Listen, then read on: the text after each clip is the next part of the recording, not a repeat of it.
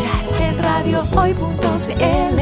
Señal online. Pauta inmobiliaria. Te invito a escuchar en radiohoy.cl. Señal online.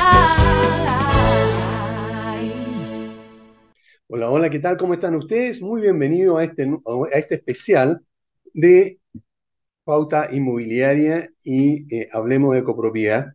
Y en el programa de hoy tenemos invitados a dos personas que son bastante conocidos en el mundo político y económico, como lo es Michelle Lavé, que es economista, y también a la senadora eh, Jimena Rincón.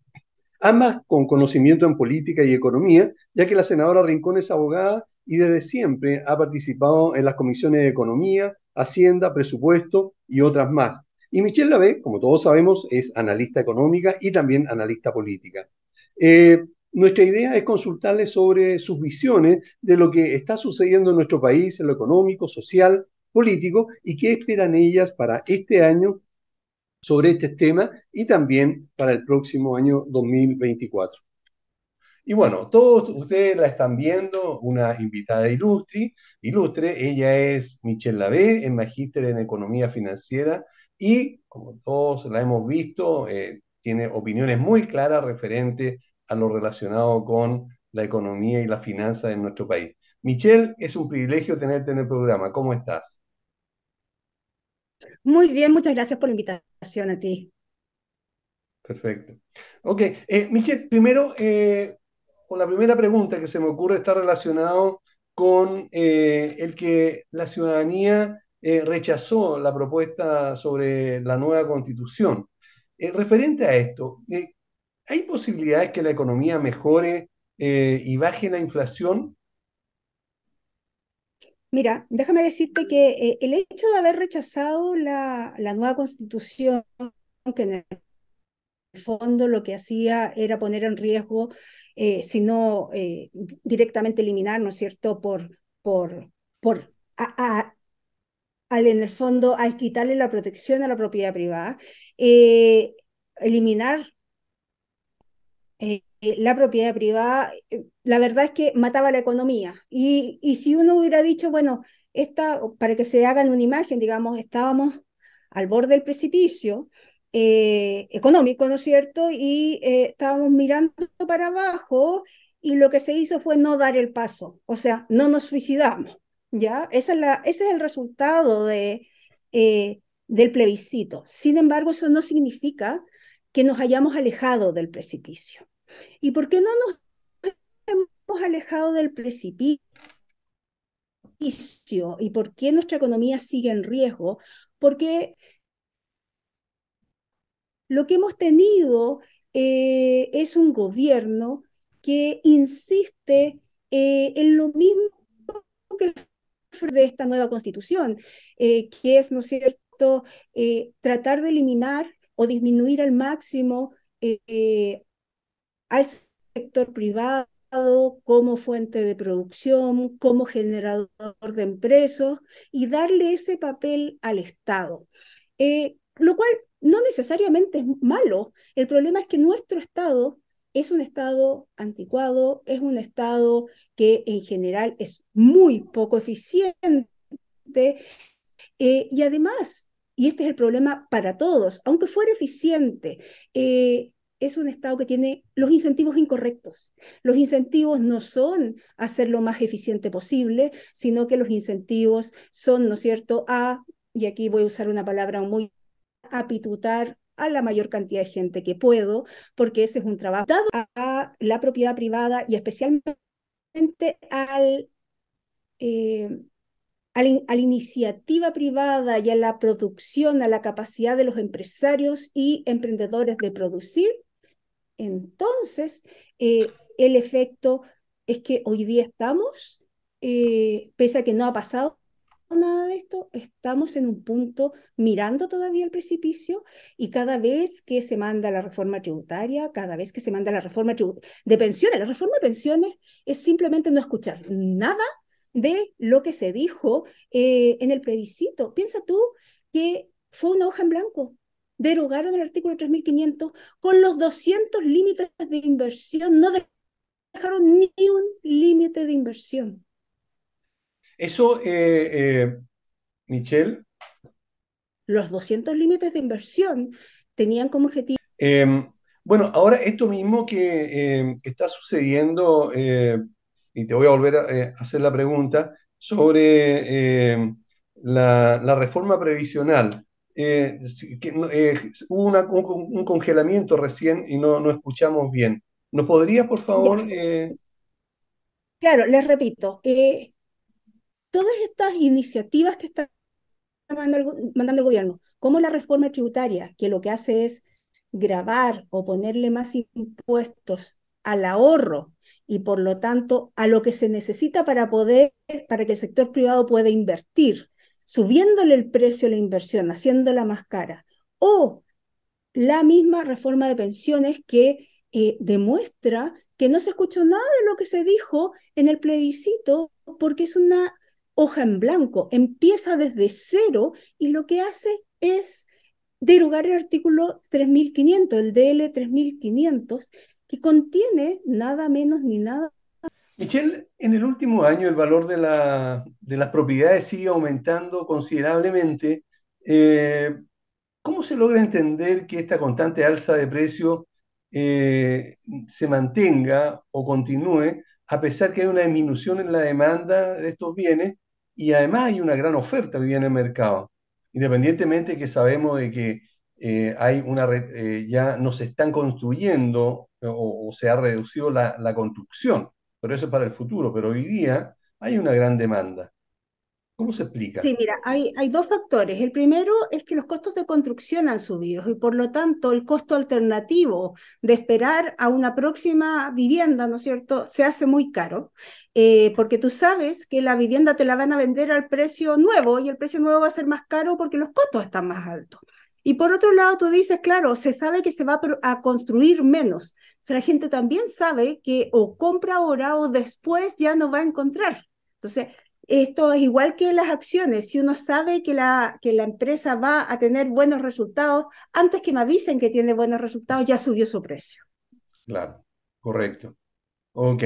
Ahora, eh, cuesta de todas maneras entender que hayan tantos aumentos en los precios eh, del mercado, digamos, de la construcción, digamos, los valores de, de, los materiales. Eh, ¿A qué crees tú que se debe esta alza? Bueno, ha, habido varios factores. Déjame eh, Primero, hay un alza en la demanda que tiene que ver con la gran cantidad de inmigración que ha tenido nuestro país y eso hace que en ciertos sectores haya mucha demanda eh, y por lo tanto, ¿no es cierto? Y, lo que hemos escuchado hablar a las autoridades es de una creciente eh, déficit de vivienda. Por otro lado, en términos de costos, lo que tienes es que eh, con la pandemia se produjeron dos efectos. Por un lado, bajó la construcción, entonces se produjeron déficits en términos de demanda. Eh, la gente tendió a cambiarse hacia espacios más amplios, algunos salieron de la ciudad, pero se produjo un cambio en, en la demanda. Eh, y además, y esto generó eh, que, que, hubiera mucha inversión, pero principalmente hubo poca producción de elementos de construcción. Entonces, ¿qué es lo que pasó? La demanda eh, se reactivó mucho más rápido de lo que se esperaba, generando déficit y eso llevó los precios muy al alza. Si a eso le sumas que eh, lo que tuvimos, ¿no es cierto?, es un exceso de liquidez en el mercado que afectó la mayor parte de los precios y además problemas de logística en general que tenían que ver con los mismos problemas de COVID, especialmente de todo lo que viene de China, eh, tenemos un, un, mercado en que algunos costos de construcción se han incrementado en 30%. Y es lo que tiene hoy día a muchas constructoras quebradas o a punto de la quiebra. Claro, hay dos cosas aquí. Una, una que te quiero preguntar inmediatamente porque tú lo, lo citaste, digamos, que es eh, la inmigración. La inmigración ha sido, eh, digamos, eh, en Chile yo lo veo en dos, en dos, dos áreas o dos tipos de, inmigrantes. Los, que, los correctos, digamos, los que vienen al país, digamos, pasando todas las reglas, superando, digamos, y, cumpliendo los requisitos que establece. Eh, no sé si existirá ya la ley o, no sé, De, inmigración, pero respetando todas las normas que nuestro país tenga, aunque las autoridades excusen que es muy antiguo. Y por otro lado, una cantidad enorme de, gente que ha ingresado al país de manera ilegal, aunque le quieran llamar irregular, es ilegal, o sea, están, eh, no están cumpliendo con nuestras normas. Eh, ¿Y tú crees que eso eh, ha ayudado a que haya una mayor demanda en la compra de propiedades? A pesar de la... ¿Sí? Sí, absolutamente, porque, porque en el fondo las propiedades tienen dos destinos, la compra o el arriendo. Y si hay mucha gente, si esta gente está buscando no para comprar, porque en general todos los indocumentados, como dice la doctora Polo, dice que no son ilegales, son indocumentados, ¿no es cierto? Eh, todos los indocumentados probablemente no buscan para compra, pero sí arriendan. Entonces, pero la casa o la arriendas o la vendes. No puedes hacer las dos cosas. Eh, y por lo tanto, aquellas que no se están vendiendo están en el mercado del arriendo. Por lo tanto, ciertamente es una demanda por espacio físico que se está, que se está ocupando, digamos. Correcto. Ahora, tú mencionabas también eh, la quiebra de algunas o de varias, más bien dicho, inmobiliarias. Eh, el que quiebre una inmobiliaria, ¿en qué puede afectar al mercado? Una o diez inmobiliarias. Bueno, una inmobiliaria no debería afectar más que a los que probablemente han pagado algo cuando tienen una venta en blanco, en verde, eh, pero no más que eso, o los que compraron recientemente y tienen una garantía sobre las propiedades que compraron. Pero cuando quiebran muchas inmobiliarias o quiebran inmobiliarias y constructoras grandes, lo que se produce es un efecto dominó. Eh, y este efecto dominó es lo que hemos visto, ¿no es cierto?, desde chico, que uno vota un dominó y empiezan a caer el resto. Cuando una gran constructora, una gran inmobiliaria, eh, empieza a no pagarle a sus proveedores porque, porque no tiene ingresos para pagarle a los proveedores. Entonces lo que pasa es que esos proveedores empiezan también a caer en default y por lo tanto muchos de ellos también pueden quebrar si es que esta inmobiliaria es grande. Y eso es lo que suele suceder y eso es a lo que se refería el Banco Central en su informe de estabilidad financiera, donde pone un punto y dice, ¿sabes qué? El problema que hay hoy día en el sector construcción inmobiliario es un problema suficientemente grande para poner en riesgo la estabilidad financiera financiera de la economía. Ok. Eh, la, inflación continúa aumentando, por lo tanto los precios en general siguen al alza, pero los sueldos se mantienen, porque los sueldos no están en UF ni, ni, ni es más IPC, generalmente los sueldos son pelados, fijos, digamos, y se suben de vez en cuando, de acuerdo a cómo el empleador, digamos, tenga la disponibilidad. Si es que no son empresas grandes donde hay sindicatos y tienen convenios eh, sindicales con esto. Eh, ¿Qué podemos esperar en cuanto al tema de la economía para el año 2023, sabiendo esta situación? Sí, mira, los salarios reales eh, están cayendo a una tasa de 2.2, 2.3% en este momento y, podrían seguir cayendo por un tiempo más. Eh, adicionalmente, lo que hemos eh, visto, por ejemplo, de la Corporación de Bienes de Capital publicó el día de ayer en alguno de los diarios de la mañana eh, las cifras respecto del crecimiento de la inversión y de los proyectos y lo que proyectaba es que en general los proyectos privados iban a tener una caída de 35% durante el próximo año y más todavía en los años que seguían.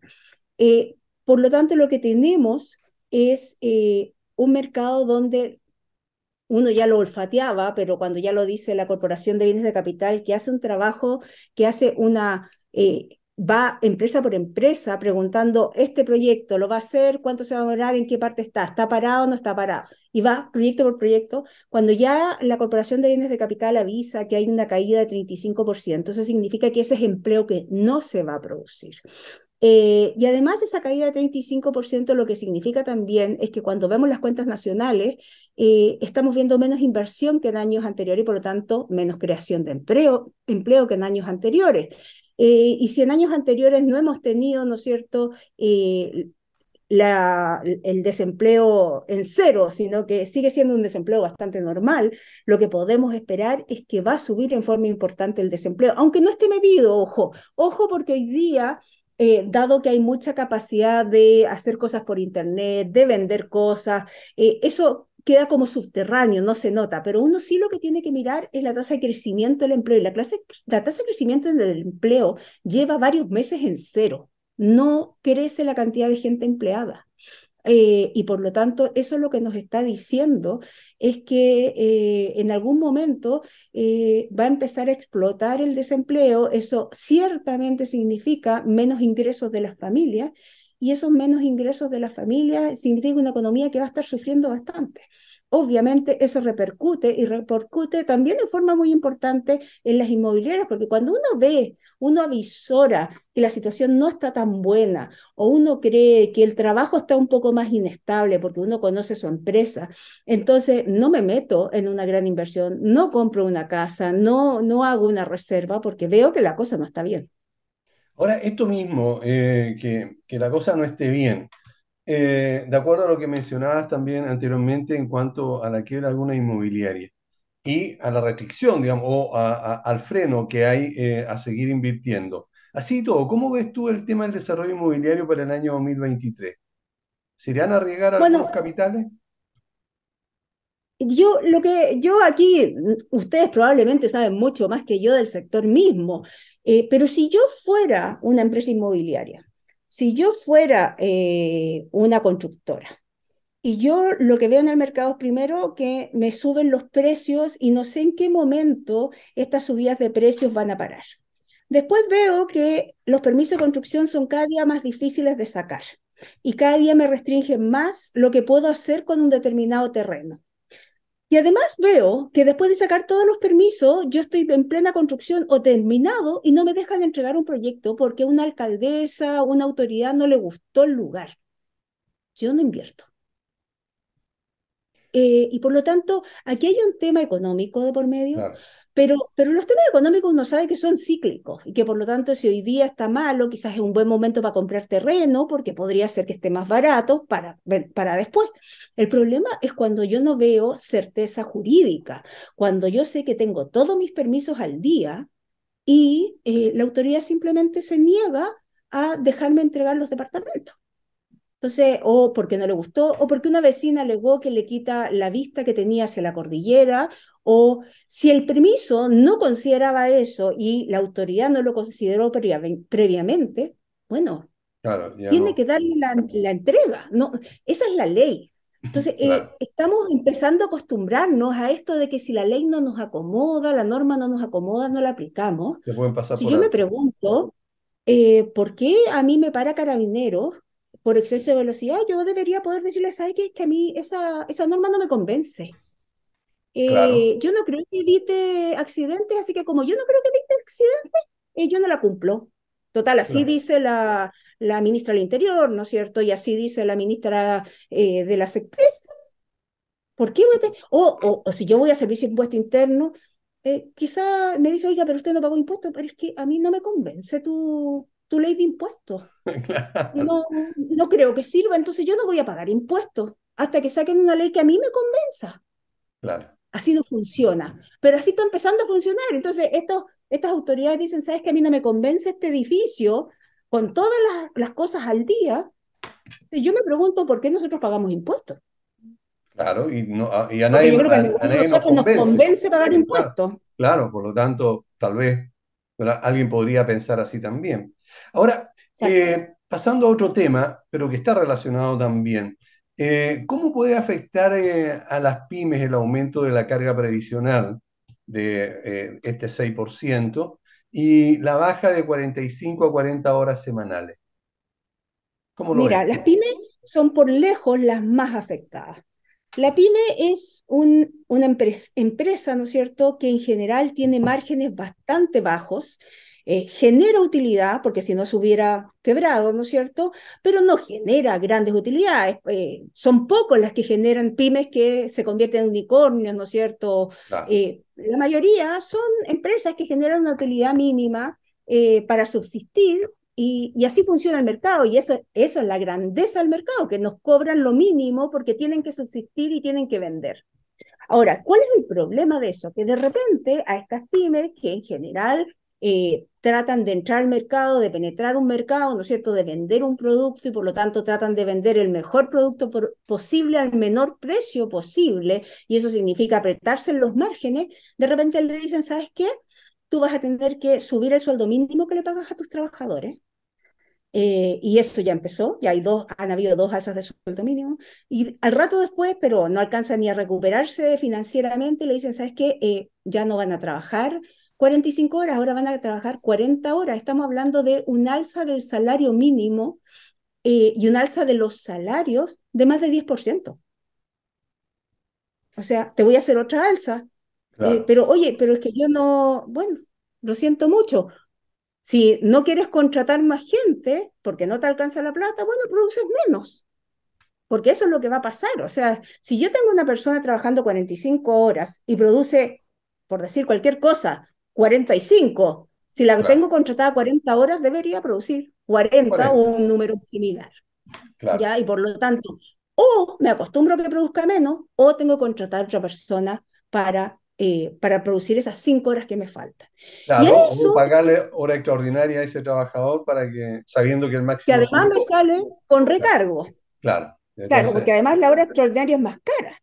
Claro. Y la tercera opción y, en la tercera, tenemos una tercera ley, la tercera ley se llama Ley de Pensiones, ¿no es cierto? Proyecto de Pensiones, y este proyecto de pensiones dice, ah, pero espere, espere, espere, no, no, no saque cuentas todavía, porque ahora además usted va a tener que, a cada trabajador que tiene, un 6% ponérselo adicional. Oiga, pero si ese 6% no es para mí, es para el trabajador, se supone, ¿no es cierto? No, no, no, no, señor. Me lo pone usted. Entonces, ¿qué es lo que tiene que hacer? En ese momento, como no puede bajarle el sueldo por ley, se va a tener que pagar 6% más. Y no es suficiente eso, porque hay reforma tributaria. Y con la reforma tributaria hay nuevos impuestos también. Ah, usted tenía guardado, no ha repartido esa utilidad. Oiga, pero si con esa utilidad estoy pagando todo lo que me está haciendo pagar nuevo. Ah, no, pero mientras no la distribuya, yo le voy a cobrar porque usted estos son impuestos que se está ahorrando. Es imposible que una empresa eh, ¿qué, ¿qué, haría yo, sinceramente, si salen estos impuestos? Yo diría, ¿sabes qué? Voy a evaluar, vender lo que tengo acá y ver si lo pongo en Uruguay, si lo pongo en, no sé, Argentina definitivamente no, pero puedo ir a Estados Unidos, puedo ir a, a Canadá, Australia está recibiendo gente, dependiendo de los niveles educativos y todo. Portugal está recibiendo gente. Sí. Eh, bueno, mira, eh, pasa que la gran mayoría de nuestros auditores son microempresarios, personas que se dedican al corretaje de propiedades, y que tienen eh, uno o dos colaboradores como máximo, y esa es la, es la, gran mayoría. Entonces también tiene un costo. lo que tú dices, ¿verdad? De, de tener más gente, al final lo que va a suceder es que se van a reducir más van a algunos a, reducir incluso eh, una persona, se van a quedar solo con uno, van a tener un trabajo más arduo los corredores, pero eh, no, no, van a pagar un sueldo más. Y eso evidentemente que perjudica al, eh, al país, porque mal que mal, se, se, piensa que son cerca de, de 30.000 los, los, los, los corredores de propiedades, si solo cada uno tuviera una persona, ¿verdad? es una cantidad importante de empleos que está generando eh, eh, el sector del corretaje de propiedades. Hay muchos que tienen muchos más, por supuesto. Eh, dentro de la, de la, reforma previsional que está en estos momentos presentada, se contempla... Sí, por cierto, sí, perdón, dime. Antes de eso, lo peor de todo es que cuando me toque renegociar el sueldo, yo voy a ir donde, donde mi jefe, ¿no es cierto? Le digo, oiga, eh, que, es que la inflación ha sido alta, entonces yo necesito que usted me suba el sueldo. me va a decir, oye, trabajas cinco horas menos. Te tengo que pagar un sueldo más alto ya el sueldo mínimo. Te tuve que subir el sueldo por eso. Te estoy pagando un 6% adicional. No te voy a subir el sueldo. Considéralo ahí, tú te aumenta el sueldo. Oye, pero si el, mi líquido, mi líquido cada vez me alcanza para menos, bueno, pues eso no es problema mío, hable usted con el gobierno. Es lo mismo que le pasa a, las pequeñas empresas, o sea, le dice, digamos, no me está alcanzando, porque muchas veces sucede, y me consta, que eh, el pequeño empresario, especialmente en esta área, alcanza a pagar eh, los sueldos, eh, a pagar el arriendo, a pagar otros compromisos, y a veces se queda con menos plata de lo que le paga de sueldo a cualquiera de sus trabajadores.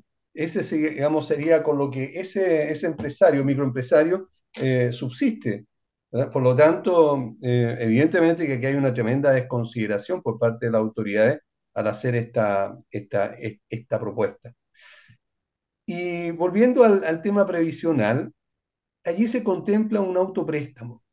Tú recién estabas hablando, ¿verdad? Y decía de que esto de, de, haber sacado las plata de la AFP, ¿verdad? Eh, hubo un, un, aumento, una inflación porque hubo un aumento de circulante. Pero en este caso, si la gran mayoría de las personas que hoy día están en la AFP eh, se autoprestan o en el sistema previsional se autoprestan una cantidad de bio, eh, eh, porque así, digamos, estaría establecido, ¿no pasaría lo mismo que antes, digamos, que pudiera haber una, una inflación al haber más circulante de lo habitual?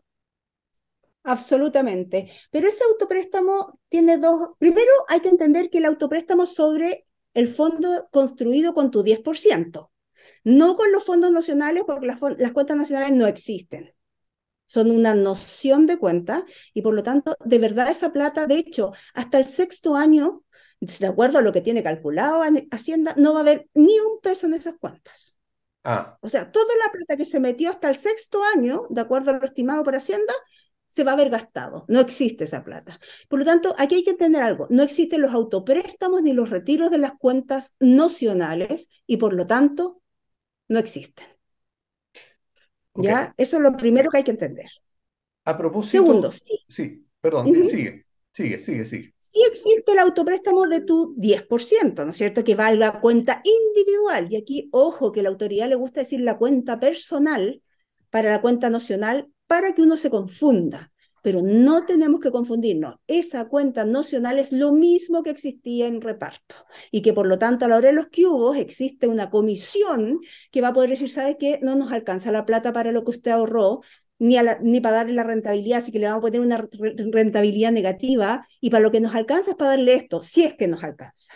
Porque yo me pregunto, si hoy día no hay plata, ¿qué nos hace pensar que mañana sí va a haber plata si cada día el país crece menos?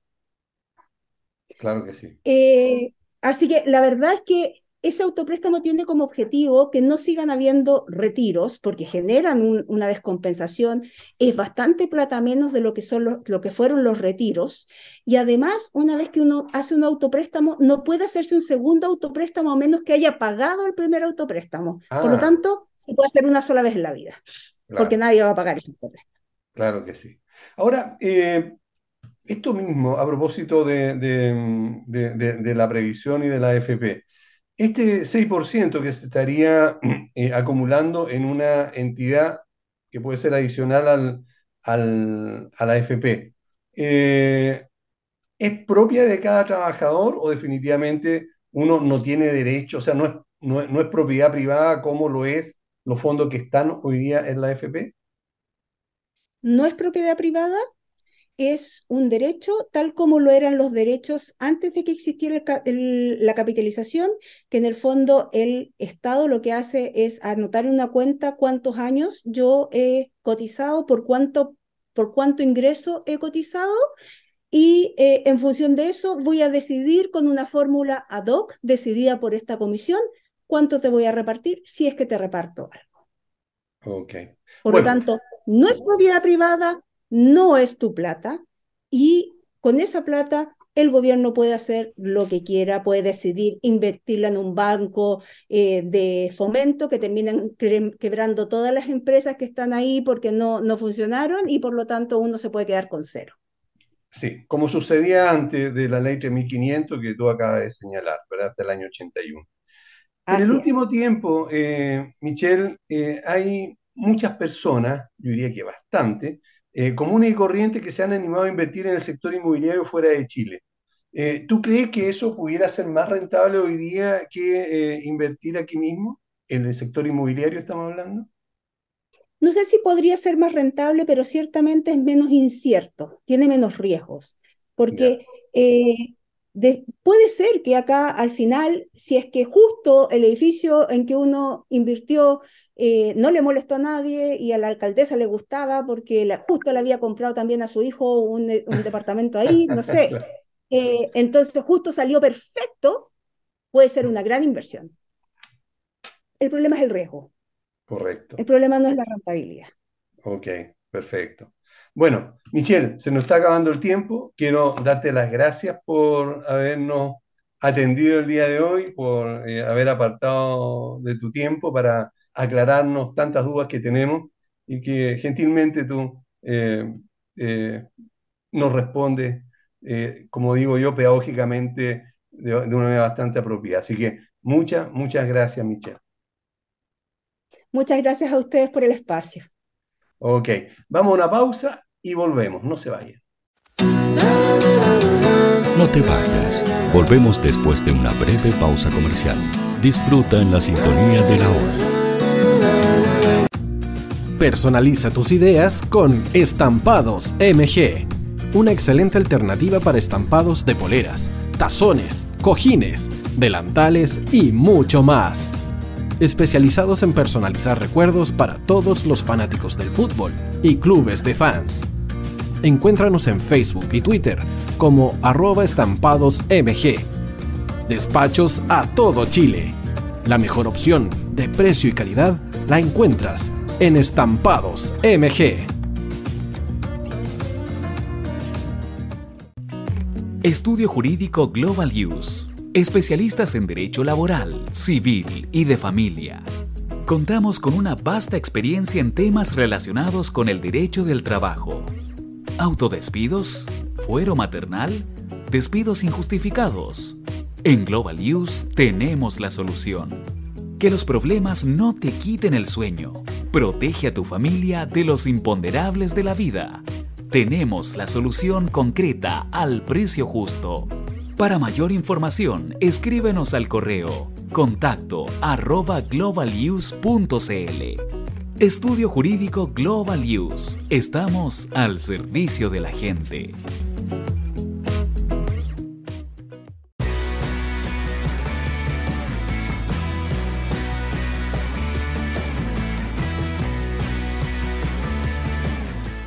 El tío hoy te está esperando para programar los mejores temas Envíanos un WhatsApp al más 569 6355 0152. La música que tú programas suena en la hoy.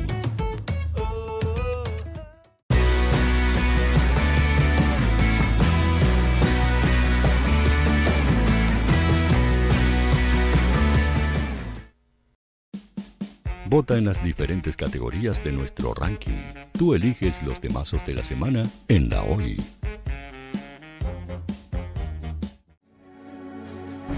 Tu opinión nos interesa. Escríbenos al mail radio o visita nuestras redes sociales.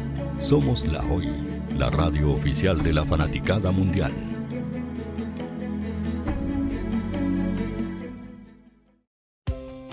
Tú, que nos escuchas todos los días, ¿sabes por qué somos la radio oficial de la fanaticada mundial?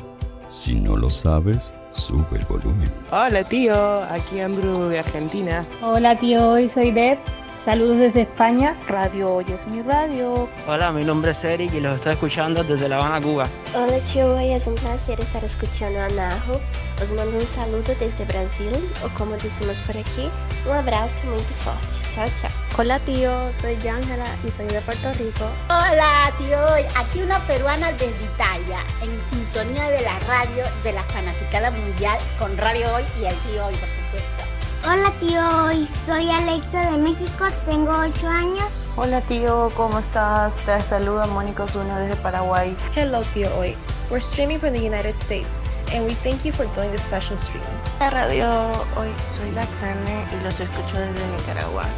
Hola tío, soy Majo de Bolivia. Hola Radio Hoy Chile, muchos saludos desde Honduras. Hola tío, te saluda Eric desde Ecuador. Hola, soy Mabel de Buenos Aires. Radio Hoy te escucha. Hola, buenas tardes. Saludos desde Venezuela. Hola Radio Hoy, les saluda Germayori Mancía desde Guatemala. Hola amigos de Radio Hoy, tío Hoy, tío Hoy tío hoy. Para Chile, América y el mundo, Radio Hoy, la radio oficial de la fanaticada mundial.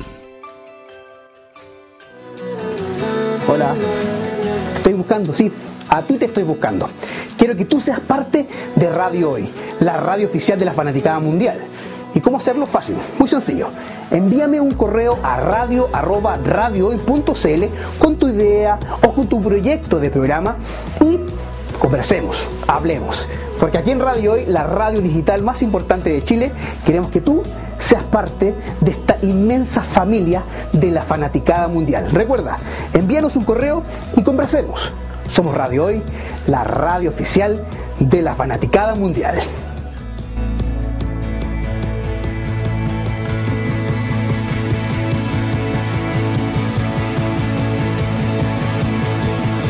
La radio oficial de la fanaticada mundial. El área deportiva de la Hoy está todos los fines de semana reporteando, transmitiendo y llevándote la emoción del fútbol. Hoy Deportes, con el fútbol nacional e internacional, campeonato chileno, primera B y fútbol femenino.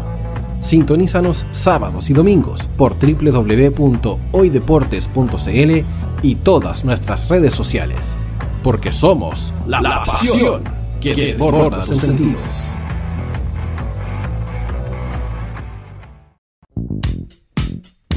¿Quieres que tu marca llegue a miles de personas? ¿Buscas hacer crecer tu negocio? Envíanos un mail a radio@radiohoy.cl y sé parte de nuestra parrilla programática. Únete al equipo de auspiciadores de la Hoy. Radio Hoy es una empresa Hoy Comunicaciones. Visítanos en www.hoycomunicaciones.cl.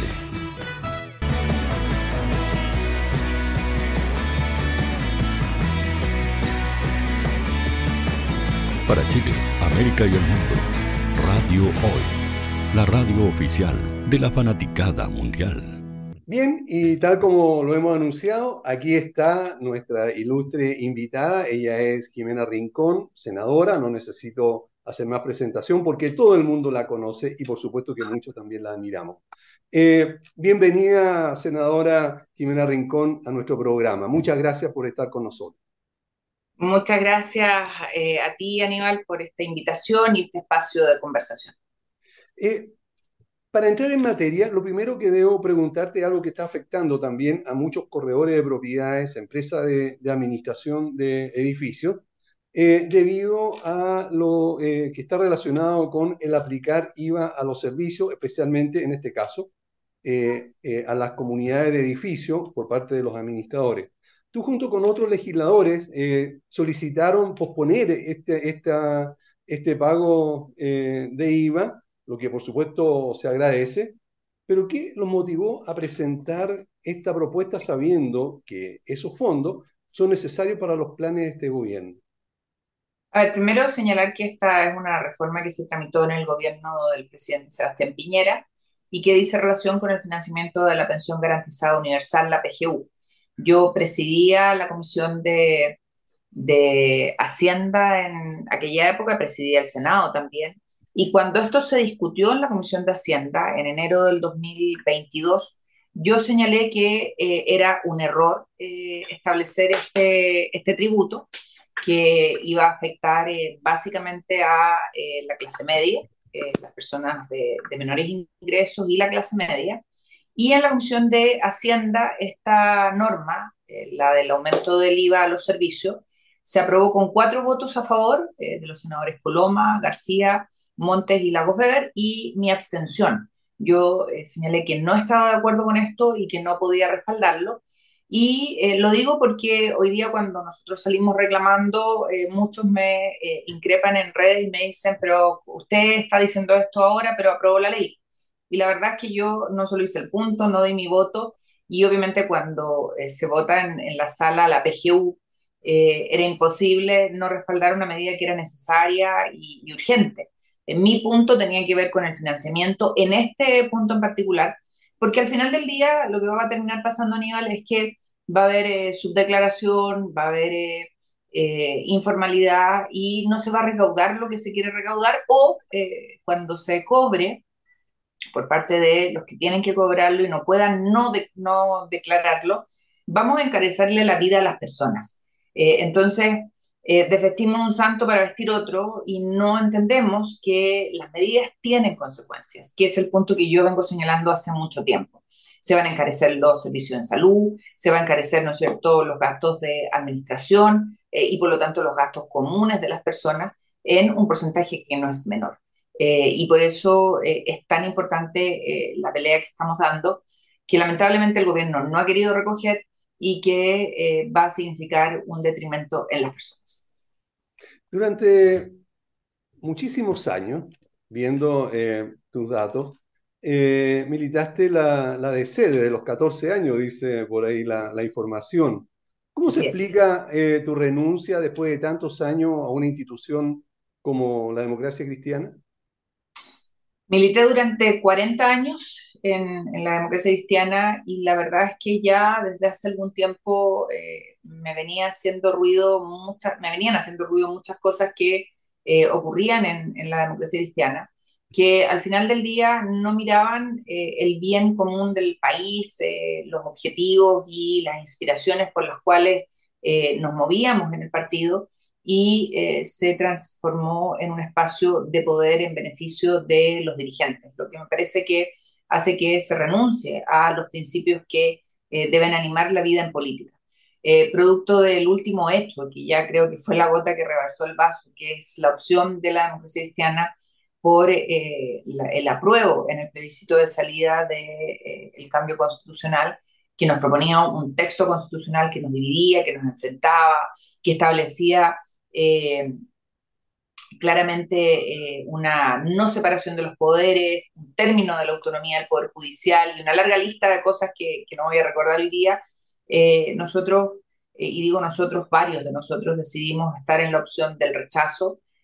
nosotros le planteamos al partido que hiciera una consulta amplia, que se democratizara la decisión, no fue así, se manejó entre cuatro paredes y por lo tanto decidimos estar por el rechazo. Eh, se formó la centroizquierda por el rechazo, tú recordarás lo que fue todo aquello, eh, y la ciudadanía nos dio la razón, casi el 63% del país, en una votación eh, que era obligatoria además, se expresó por un texto, rechazando un texto que era malo para, para el futuro de Chile.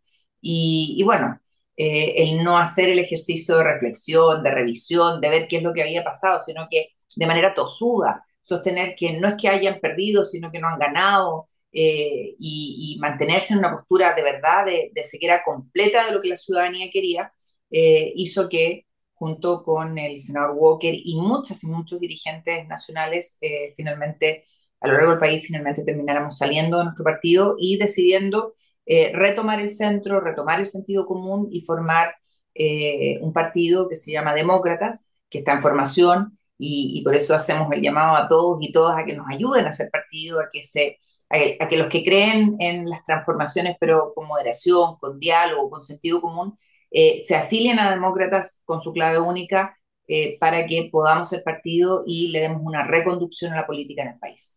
¿Nos puedes comentar un poquito más acerca de Demócratas? Bueno, Demócratas es un partido que, que eh, está sumando voluntades en todo el país de, de personas de, que vienen desde distintos lados, que han tenido o no han tenido militancia, que son independientes en su mayoría, que son técnicos, profesionales, jóvenes, eh, adultos mayores, que creen que es posible recuperar la senda de crecimiento del país, de orden, de seguridad, que se ha ido perdiendo y que se ha ido perdiendo de manera eh, categórica en Chile, tanto es así que hoy día el 60% de los encuestados dicen eh, a nivel que lo más importante en Chile es recuperar la seguridad. Chile exige seguridad. Eh, el, sentido común de cuáles son las urgencias, los dolores del país eh, se han dejado de lado y la, la, idea de imponer miradas, de vasallar, de, exigir transformaciones sin entender que el, el chileno, la persona de a pie, como decimos nosotros, quiere cambios, pero quiere cambios con responsabilidad, con sostenibilidad, sin, eh, sin que lo tironeen de los extremos políticos del país. Eh, eh, En esto mismo que estás comentando acerca del plebiscito, ¿verdad? En el que ya todos sabemos ganó el rechazo por una cantidad enorme. así todo, bueno, y el, el, gobierno decía que si era rechazado se quedaba con la actual constitución, digamos que no iba a haber cambio, ¿verdad? Eso fue lo que, lo que se, se mantuvo. ¿Qué importancia tiene entonces eh, el que se haya rechazado eh, y qué importancia tiene para los políticos en realidad una nueva constitución para el, país? Entendiendo que la gran mayoría de, los ciudadanos votaron, ¿verdad?, que rechazaban esta idea de, eh, de una nueva constitución. A ver, nosotros cuando hicimos campaña, hicimos la campaña por el rechazo, dijimos que nosotros queríamos una buena y nueva constitución, o una nueva y buena constitución. Y nos comprometimos en, la campaña en la que recorrimos nuestros territorios, recorrimos el país, en que íbamos a dar la pelea para tener esa nueva y buena constitución. Eh, por lo tanto, eh, tenemos nuestra palabra empeñada y hemos ido cumpliendo eh, esa palabra primero con haber llegado a un acuerdo donde están los principios que van a inspirar la nueva constitución, donde está el que hay un órgano más pequeño y no este mega órgano que fue solo sirvió para, para las campañas personales de algunos, eh, en que eh, esté acotado en el tiempo y eso se materializó en un acuerdo. el 12 de diciembre se ha ido avanzando en la aprobación de la reforma constitucional que lo habilita Ayer elegíamos a los miembros de la bicameral, que va a hacer que se cumpla el acuerdo tal como se pactó. Eh, en ella, Demócratas tiene un representante, que es el senador Walker, eh, y ahora vamos a ir a la conformación de los expertos, que no pueden ser los amigos de uno, tienen que ser personas que nos den garantía y certeza de que vamos a tener a las y los mejores. Eso tiene que hacerse de aquí a fin de mes. Y luego viene la elección que va a ser eh, eh, la de los eh, consejeros, hay que inscribirlos el 7 de febrero y nosotros no somos partido, así que no podemos ir como partido en esa elección, pero vamos a apoyar a las y los mejores, lo hemos dicho en todos lados y así va a ser, y esa elección va a ser el 7 de mayo.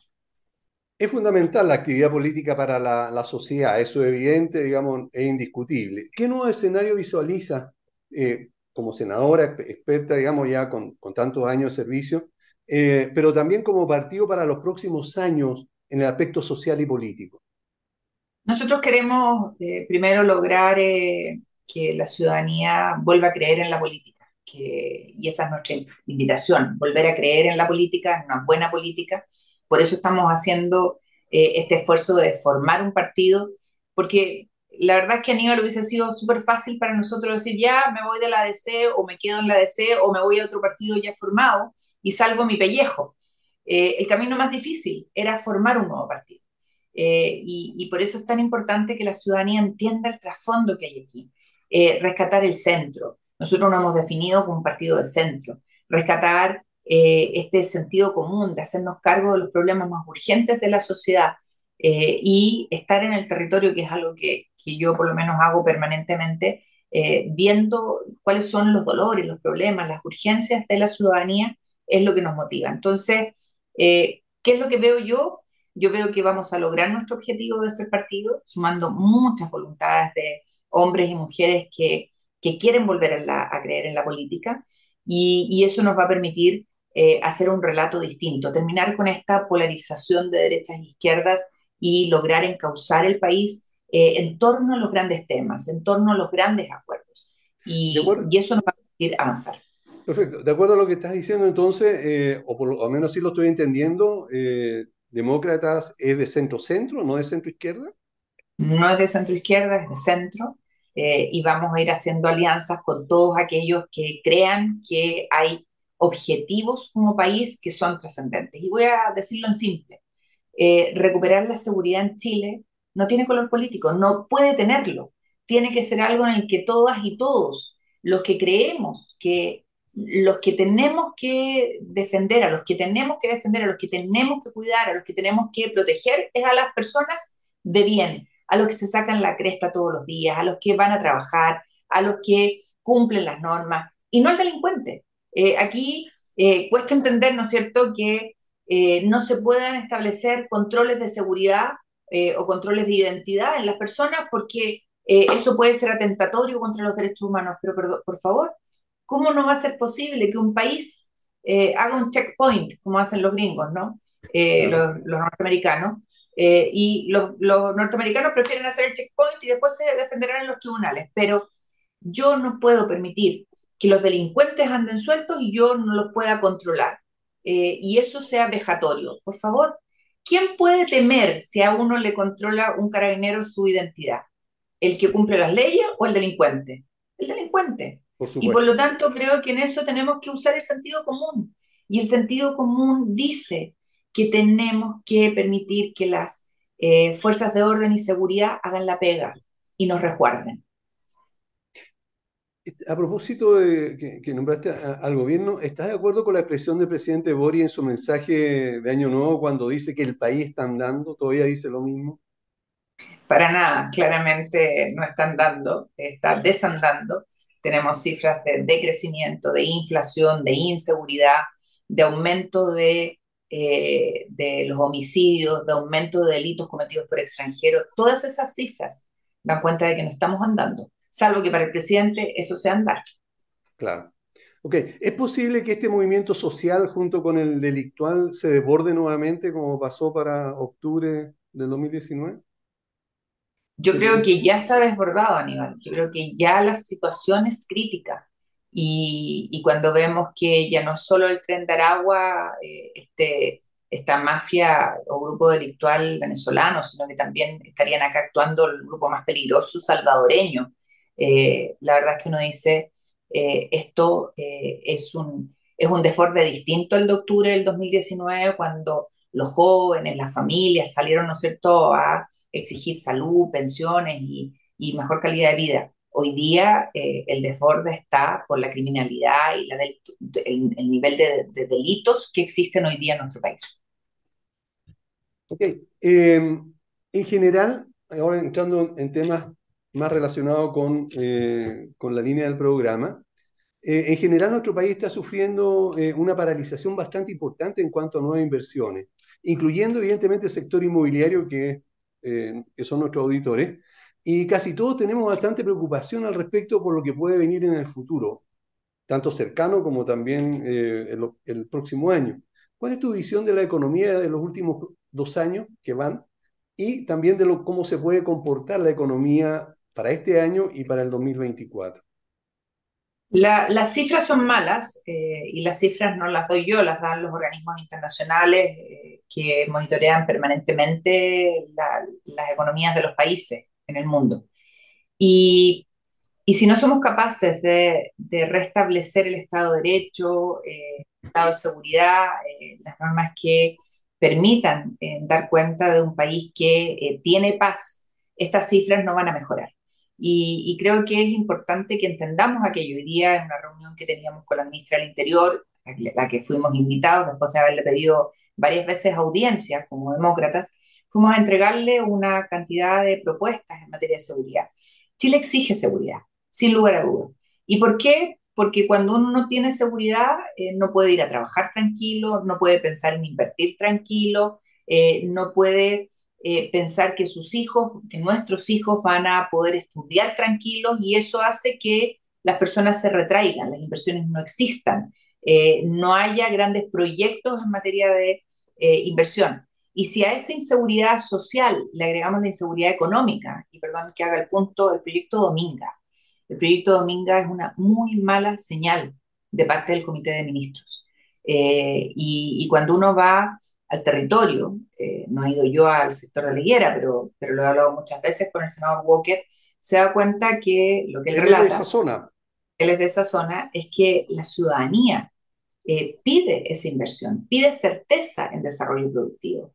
Y, y aquí, eh, al final, la, la, ideología le gana a la, los estudios serios, los informes de respaldo, y eso obviamente que preocupa y preocupa mucho.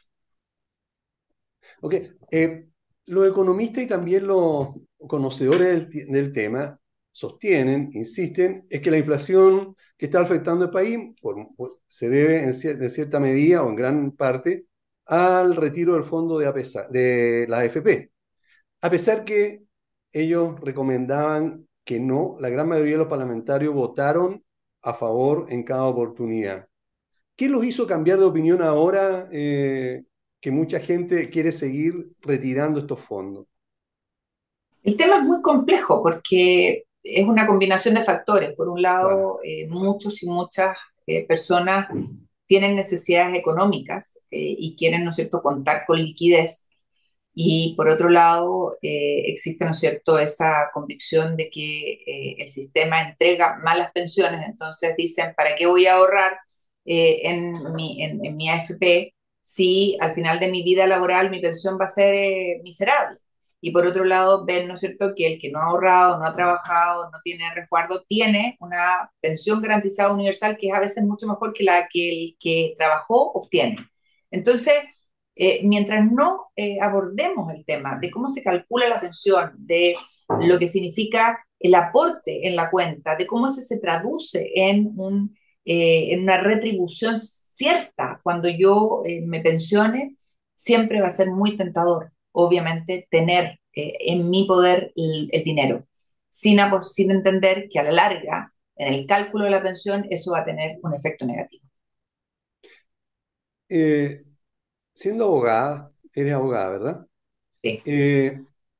Aunque, aunque a mis amigos le digo que yo ya lo superé, pero, pero sí soy abogado. eh, hay, eh, en general ha estado muy involucrada en, en, el Parlamento, en el Senado, con eh, la parte eh, de, economía, y es por eso que quisimos conversar contigo, y también en, en, la parte de Hacienda, presupuesto, etc. de acuerdo a tu visión, ¿cómo ves que, o qué se podría hacer en estos momentos? ¿Qué recomendación podrías hacer tú para que no el, el problema económico que va a afectar este año y el próximo eh, no, le dé tan duro a la sociedad chilena.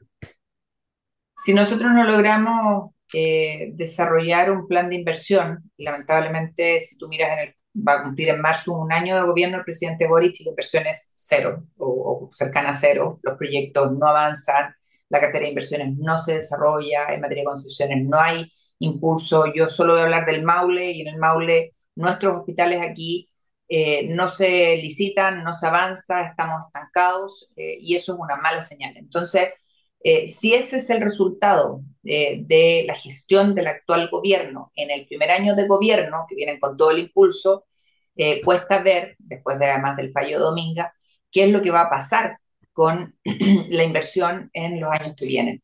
Y tú sabes, Aníbal, que los gobiernos acaban al segundo año y medio, tercer año. Por lo tanto, a este le queda un año para demostrar una agenda de inversión y desarrollo productivo que eh, beneficie a las familias, a los trabajadores de nuestro país. Ok.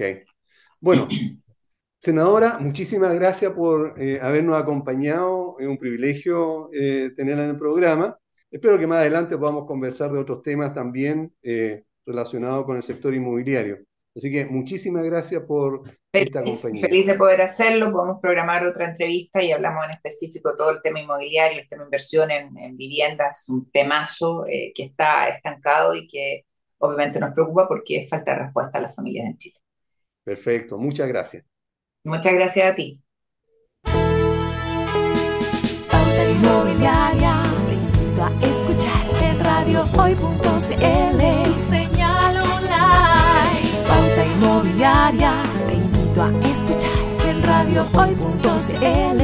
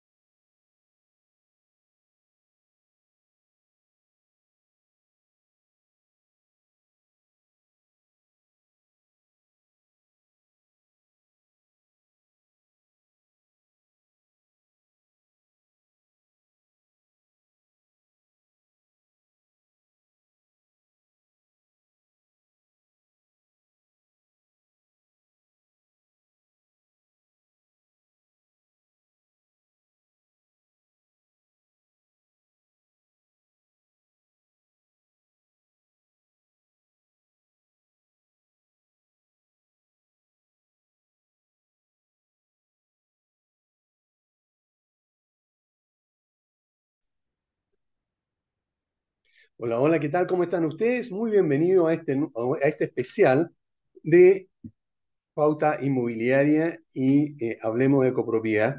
Y en el programa de hoy tenemos invitados a dos personas que son bastante conocidos en el mundo político y económico, como lo es Michelle Lavé, que es economista, y también a la senadora eh, Jimena Rincón. Ambas con conocimiento en política y economía, ya que la senadora Rincón es abogada y desde siempre ha participado en las comisiones de Economía, Hacienda, Presupuesto y otras más. Y Michelle Lavé, como todos sabemos, es analista económica y también analista política. Eh, nuestra idea es consultarles sobre sus visiones de lo que está sucediendo en nuestro país, en lo económico, social, político, y qué esperan ellas para este año sobre este tema y también para el próximo año 2024.